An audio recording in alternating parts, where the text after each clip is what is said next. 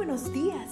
Gracias por estar con nosotros en este bendecido día. Ven y juntos aprendamos y realicemos el estudio de nuestro matinal titulado Nuestro maravilloso Dios.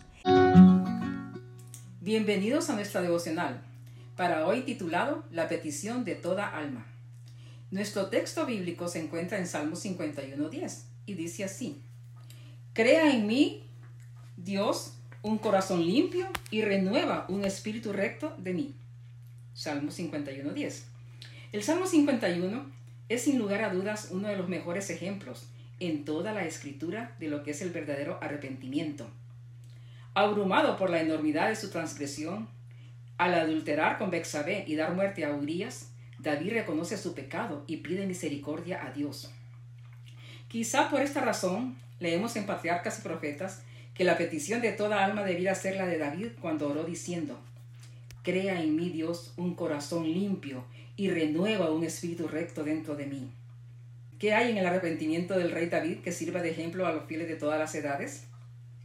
Lo primero que salta a la vista es que David reconoce que ha pecado contra Dios.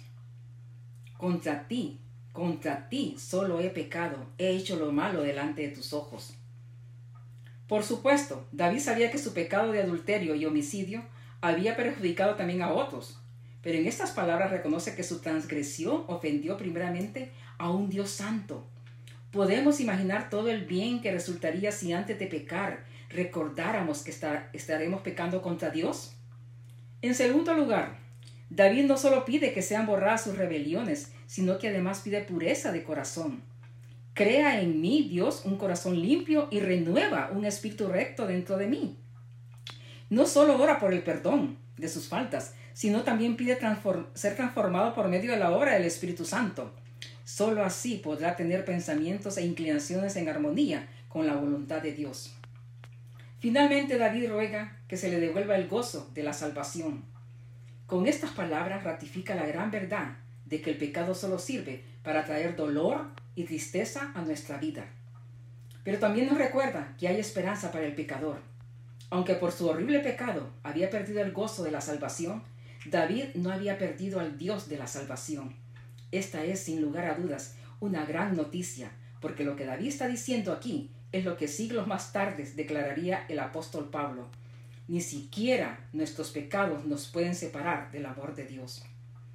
Alabado sea el nombre de Dios si por haber pecado has perdido el gozo de la salvación, hoy puedes suplicar a tu Padre Celestial que te lo devuelva con su perdón.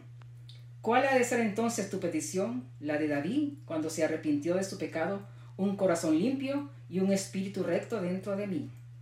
Gracias Padre Celestial, porque hoy me has recordado que ningún pecado es tan grande que no pueda ser perdonado, y que no hay nada en este mundo que me pueda separar de tu amor cada día. Gracias.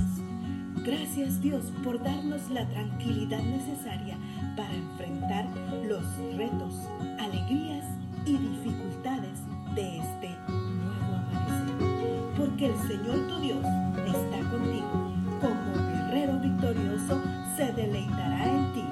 Con gozo te renovará